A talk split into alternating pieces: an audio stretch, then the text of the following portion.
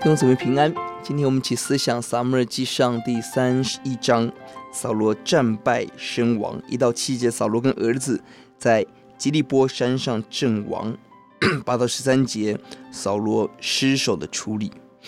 以色列第一个受膏者君王扫罗，在被膏立时的谦卑战惊，到中期的悖逆抵挡神，到后期。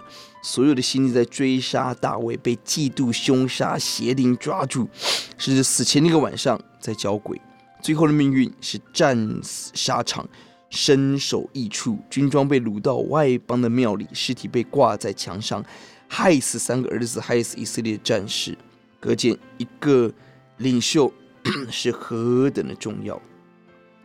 第六节。这样，扫罗和他三个儿子，并拿他兵器的人及跟随他的人都一同死亡。上帝的受膏者死在未受割礼的非利士人的追杀中，何等的讽刺！不是上帝无力保护他的仆人，而是神的仆人执意抵挡神，拒绝神到一个地步，他应当承受最合理的结果，就是死亡。这是神公义的刑罚。迫切为国家领导人、官员、教会领袖、家庭领袖祷告。一个领袖的决定，灵性进前，影响跟随者的命运。求主也让我们自己成为一个好的属灵的领袖。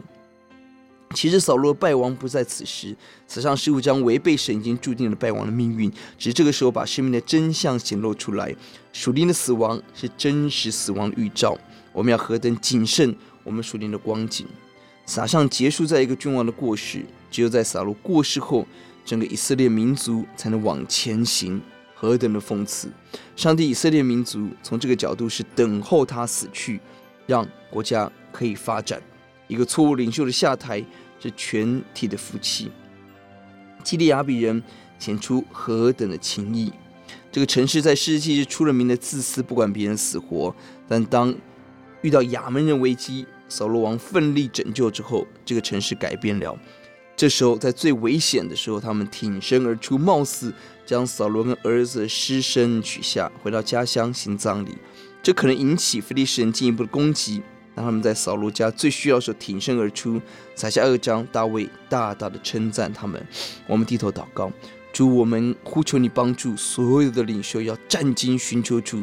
不要自以为是，偏行己路，让我们知道我们的决定攸关众人的幸福。求主让我们站兢等候你，成为掏出喜悦的仆人。听我们的祷告，奉耶稣的名，阿门。